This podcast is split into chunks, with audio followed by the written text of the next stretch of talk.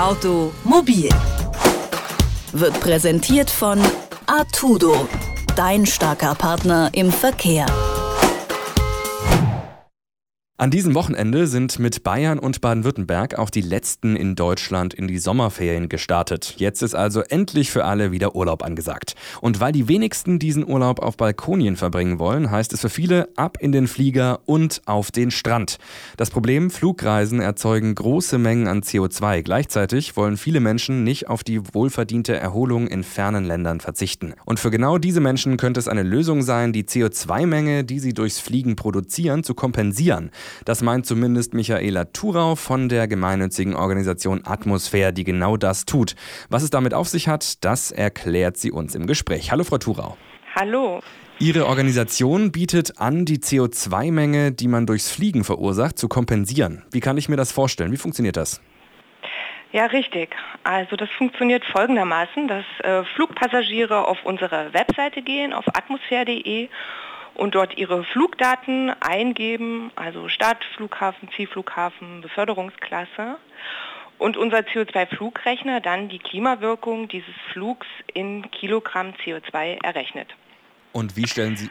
Und diese Emissionen haben dann einen Geldwert, also bei uns sind das 23 Euro die Tonne CO2, den wir benötigen, um sie an anderer Stelle einzusparen.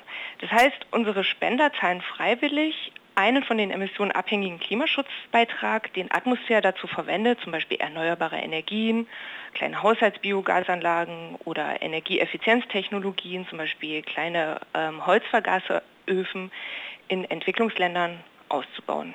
Gleichzeitig ist das aber noch nicht alles, sondern haben wir vor allem ein großes Interesse, auch noch zusätzliche nachhaltige Entwicklungsarbeit dort vor Ort zu leisten. Denn die Menschen vor Ort sollen eben auch zusätzlich noch profitieren. Denn mit so einer kleinen Biogasanlage bekommen sie zum Teil zum ersten Mal Zugang zu sauberer und ständig verfügbarer Energie. Dann haben wir große Projekte, bei denen wir auch zusätzlich noch Arbeitsplätze vor Ort schaffen. Und wenn die Menschen eben nicht mehr mit fossilen Brennstoffen äh, kochen müssen in ihren Häusern, bewirkt das natürlich noch eine zusätzliche Gesundheits- und Hygienesituation. Und wie stellen Sie sicher, dass ähm, diese Projekte, die Sie jetzt gerade beschrieben haben, auch die gewünschte Wirkung erzielen? Das wird kontrolliert. Also zum einen lassen wir alle unsere Projekte zertifizieren nach äh, zwei bestimmten Standards. Das ist einmal der CDM, der Clean Development Mechanism, unter den United Nations und der Gold Standard. Der CDM hat den äh, Vorteil, dass sie wahnsinnig genau die CO2-Einsparungen kontrollieren und messen.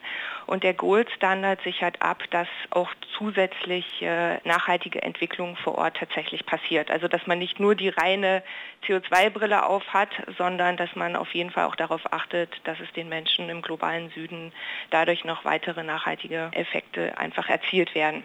Und das funktioniert folgendermaßen, dass tatsächlich ungefähr einmal jährlich unabhängige akkreditierte Prüfer in das Projekt fahren, sich eine Stichprobe äh, ziehen vorher. Und dann unsere Projektmanager ähm, sehr herausgefordert sind, eine äh, logistisch kluge Route zu wählen. Und dann werden die einzelnen Familien, in denen zum Beispiel Biogasanlagen gebaut oder eben Öfen äh, in, äh, gebracht wurden, ähm, einfach angefahren und geguckt, vor Ort beschaut, ist diese Technologie im Einsatz?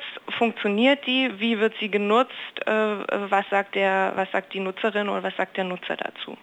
Das wird alles schriftlich dokumentiert und wenn das alles erfolgreich äh, gelaufen ist, dann zertifiziert uns der Prüfer und verifiziert uns diese CO2-Einsparungen vor Ort.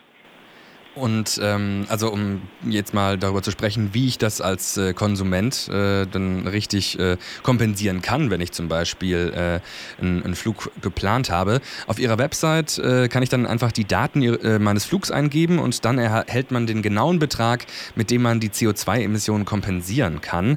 Ähm, einmal Mallorca und zurück, die, das kostet zum Beispiel 14 Euro bei Ihnen. Bei anderen Anbietern bekomme ich da aber auch andere Ergebnisse. Bei Klimakollekte bekommt man für knapp 16 Euro erst äh, ein reines Gewissen und bei Prima Klima zahle ich dann nur die Hälfte für den Flug als Kompensation. Ähm, wie berechnen Sie denn die Preise für, für den Verbrauch und warum unterscheidet sich das so stark? Genau, also da gibt es, man muss aufpassen, also es gibt zwei Unterscheidungsmöglichkeiten. Das eine ist der Preis pro Tonne, der liegt bei Atmosphäre bei 23 Euro die Tonne. Ähm, ich bin jetzt nicht im Bilde, was, die, äh, was unsere Wettbewerber da aufrufen, aber ich weiß, es gibt einige, die sind ein bisschen teurer und es gibt einige, die sind etwas äh, günstiger. Gleichzeitig äh, muss man aber auch schauen, auf welche, auf welche CO2-Emissionen kommt denn der jeweilige Rechner. Und das ist eben bei uns der Fall, wenn Sie gerade sagen, Mallorca hin und zurück, sind eine knappe Tonne, es sind glaube ich 800 Kilo ungefähr CO2. Da berücksichtigen wir eben nicht nur die, die reinen CO2-Emissionen, denn beim Fliegen, wie wir ja alle wissen, geht es nicht nur um den äh, reinen Kerosinverbrauch auf der Strecke, sondern das, das, das Fliegen hat eben noch einen sogenannten äh, äh, weiteren Treibhausgaseffekt. Und zwar besonders dann, wenn das Flugzeug über 9000 Meter in der Höhe ist. Und das wird bei uns berücksichtigt. Das kann man sich auch anschauen bei uns auf der Webseite auf dem Rechner. Das sind die sogenannten Non-CO2-Emissionen. Können Sie das kurz ne? erklären, was das bedeutet? Oder wie, wie der zweite Klimaeffekt, äh, wie, wie der funktioniert? Also bei uns werden eben nicht nur die CO2-Emissionen betrachtet, sondern die gesamte Klimawirkung eines Flugs berücksichtigt, ne? die sogenannten Non-CO2-Emissionen. Das sind zum Beispiel Kondensstreifen, Rußpartikel, Ozon, Bildung, Cirruswolken, das sind diese Eiswolken oben in der Atmosphäre, die in ihrer Gesamtheit einen zusätzlichen Treibhausgaseffekt bewirken. Treibhausgaseffekt heißt ja, dass die Sonneneinstrahlung zwar auf die Erde trifft und die Erde erwärmt, aber die Infrarotstrahlung nicht ins All zurück kann, einfach weil die zum Beispiel diese Cirruswolken das eben abschirmen. So, und das kann eben genau berechnet werden und das tun wir und das machen eben einige CO2-Rechner nicht. Und ähm, wie genau kann jetzt so ein kleiner Beitrag von zum Beispiel 14 Euro für den Flug nach Mallorca, ähm, also wie genau kann das dann kompensiert werden durch so einen kleinen Betrag? Na, das ist natürlich die Summe. Ne? Also es gibt ja nicht nur einen Spender bei uns, sondern äh, viele, Gott sei Dank. Und unsere Flugpassagiere haben ja bei uns die Möglichkeit, sich für ein Projekt auszusprechen, in das sie gern kompensieren möchten. Da bieten wir aber mit Absicht einfach nicht alle unsere Klimaschutzprojekte an, denn einige sind attraktiver, andere weniger attraktiv, aber wir halten es trotzdem für sinnvoll, auch in Anführungsstrichen nicht so attraktive Projekte zu unterstützen, weil sie vielleicht nicht zu den vorrangigen Reisedestinationen gehören. Und wir sichern eben tatsächlich ab, das ist unser Versprechen, das müssen wir ja auch jedes Jahr ähm, in unseren Jahresberichten machen wir das auch transparent, dass eben 90 Prozent der Einnahmen, die wir dadurch erzielen, der Klimaschutzbeiträge in unsere Projekte fließen und 10 Prozent wir hier nur behalten können für unsere eigenen administrativen Prozesse und Kosten. Kritiker sehen ja in der Kompensation so eine Art moderner Ablasshandel, mit dem man dann den Menschen äh, gegen Geld ein reines Gewissen verschafft. Kann das nicht sogar dazu führen, dass man mehr fliegt, weil man denkt, ja gut, ich kann ja kompensieren, dann fliege ich halt noch ein bisschen? Ja, das ist eine Frage, die uns natürlich oft gestellt wird.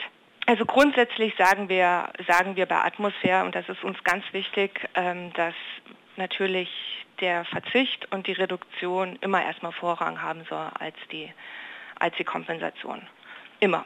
Es gibt aber einfach unvermeidbare Flüge, ob das jetzt der Urlaubsflug ist oder nicht, das sei nochmal dahingestellt, aber auch im Geschäftsreisebereich gibt es einfach Flüge, auf die man nicht verzichten kann und dann eben nicht zu kompensieren, äh, da sagen wir sogar, das ist wie Schwarzfahren auf Kosten des, äh, des Klimas. Gleichzeitig gibt es aber sogar eine Studie, die haben wir jetzt bei uns auf die Webseite gestellt, bei der mal untersucht wurde, ob denn Menschen, die kompensieren, äh, tatsächlich mehr fliegen oder nicht. Und äh, das Outcome dieser Studie äh, hat das Gegenteil gezeigt. Denn wir wissen und wir sind uns auch dessen bewusst, dass Menschen, die kompensieren, das sind, die sind schon sehr umweltbewusst. Und ich glaube schon auch mit diesem Thema Flugscham und so weiter, ne, die überlegen sich dreimal, ob dieser Flug jetzt tatsächlich sein muss oder nicht. Gleichzeitig wollen wir aber auch nicht die Moralapostel sein, die den Menschen äh, den äh, ja, den Urlaubsflug äh, verbieten möchte, den sie, sich, den sie sich vielleicht einmal im Jahr gönnen. Von daher bietet dann zumindest die Kompensation eine Möglichkeit eben an, die CO2 und die Non-CO2-Emissionen wieder einzusparen. Über die Kompensation von CO2-Emissionen, die beim Fliegen entstehen, habe ich mit Michaela Thurau gesprochen. Vielen Dank, Frau Thurau. Danke Ihnen. Automobil wird präsentiert von Artudo, dein starker Partner im Verkehr.